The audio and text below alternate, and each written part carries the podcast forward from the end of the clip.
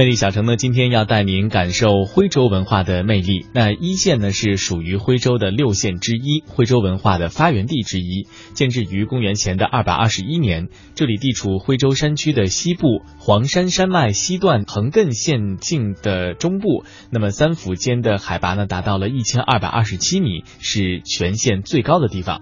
那么这里呢，也是省级的历史文化名城，明清两代古民居闻名遐迩。而西递宏村。古村落呢是世界文化遗产，也被称作是中国画里乡村和桃花源里人家。魅力中国，那么接下来魅力小城，我们就带您走进这座历史悠久，同时又是人杰地灵的一线。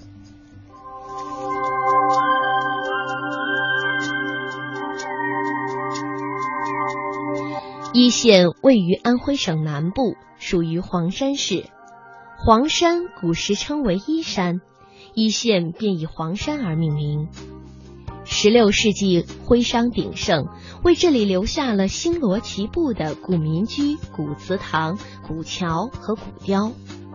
作为徽州和徽商文化的重要发源地，一县自古就有“小桃源”的美誉，也被称为中国画里的乡村。唐代诗人李白有佳句。一线小桃源，烟霞百里间。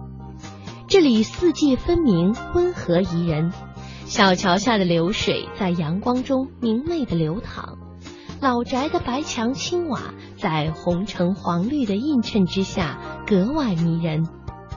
山是眉峰聚，水是眼波横。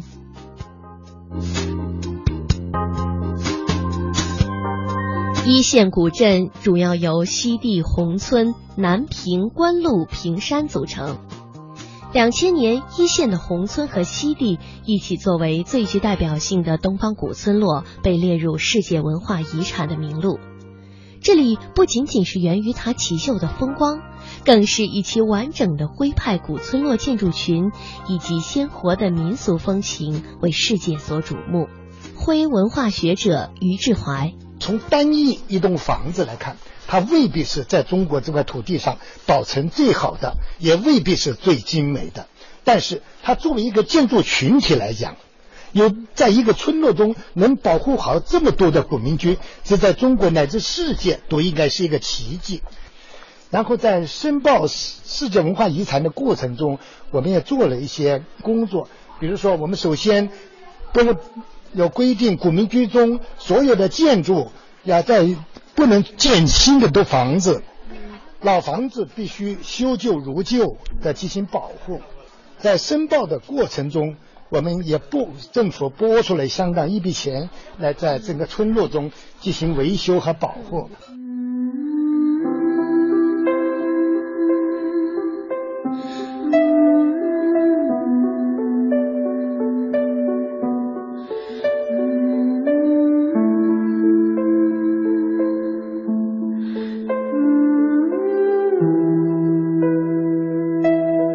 说想了解古代帝王的生活，请到北京去；想了解古代平民的生活，请到一线来。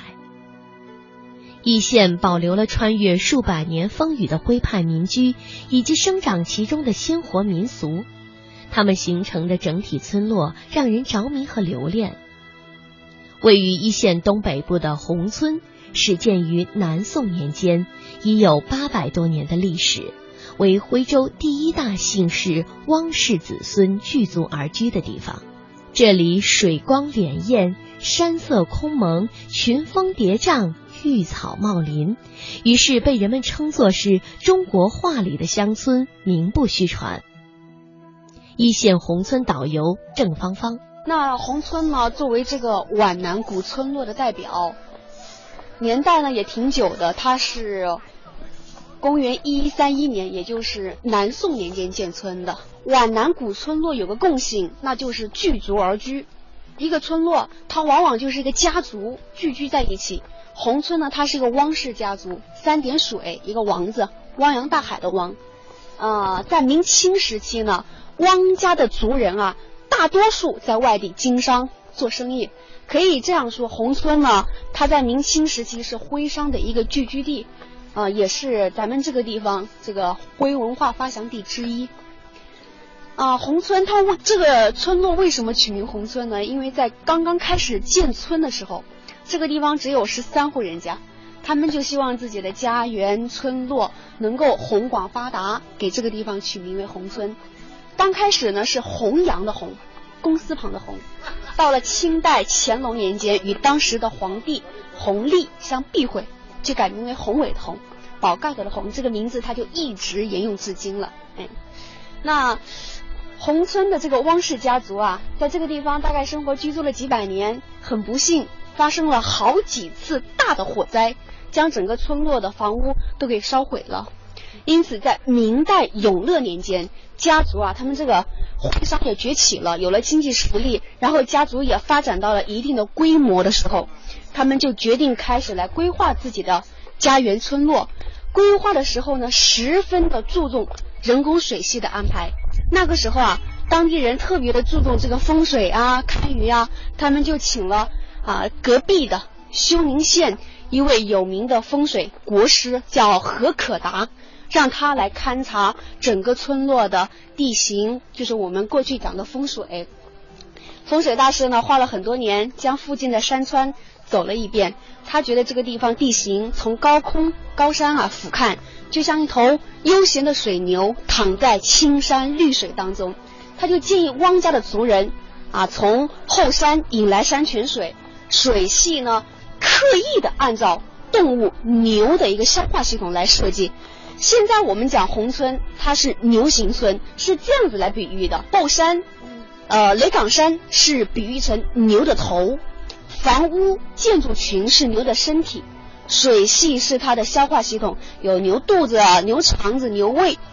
在村落红村啊，西边有一条河，河的上边有四座桥，过去有有这个木头桥，被比喻成牛的四条腿。啊，宏村就是一头悠闲的水牛，躺在这个青山绿水当中的。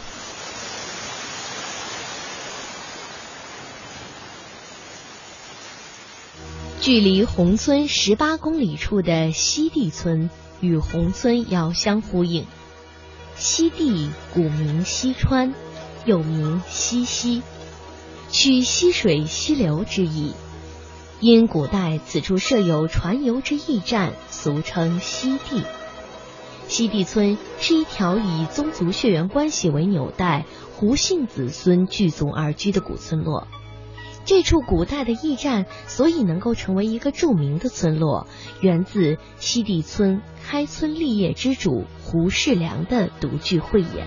胡家开始是定居在婺源，那么到五世祖的时候，有个叫胡世良的人，他在婺源的县衙里当吏目，就是一个小官，然后他到金陵，江苏金陵去办公差的时候，经过了这个西川。那么这个地方呢，古代有一条古驿道，是皖南和赣东北通向长江中下游地区的一个重要的古官道。那么在这个官道这个地方有一个驿站，有一个在驿站就是接待来往的官员和解决他们的私书或者传送公文的。那么因为下了大雨暴雨，他没办法行走，那么就在这个驿站住下来了。那胡思良在这里住下来的时候呢，他就发了一份公文，要告诉回去，告诉他为什么因因延误了去江苏金陵的时间，因为特殊的伤风爆发，他不能走了。那么随着这份这份公文的时候呢，他同时也发了一封信回家。回家以后呢，哎，家里，因为他走的时候，他夫人在怀孕，那么而且是难产。就在产接这个接接生婆束手无策的时候，收到了胡世良从这儿发出的信。哎呦，他夫人精神为之一振，孩子突然生下来了。就是他回去的时候呢，看到家里张灯结彩，才知道。公子诞生了，他就家里人说：“哎呀，他家老爷，你在西川驿站里那送来那封信，不是发自西川驿站呐，是发自了西天这个如来佛那是送送子娘娘那里的，所以给家里肯定带来了好运。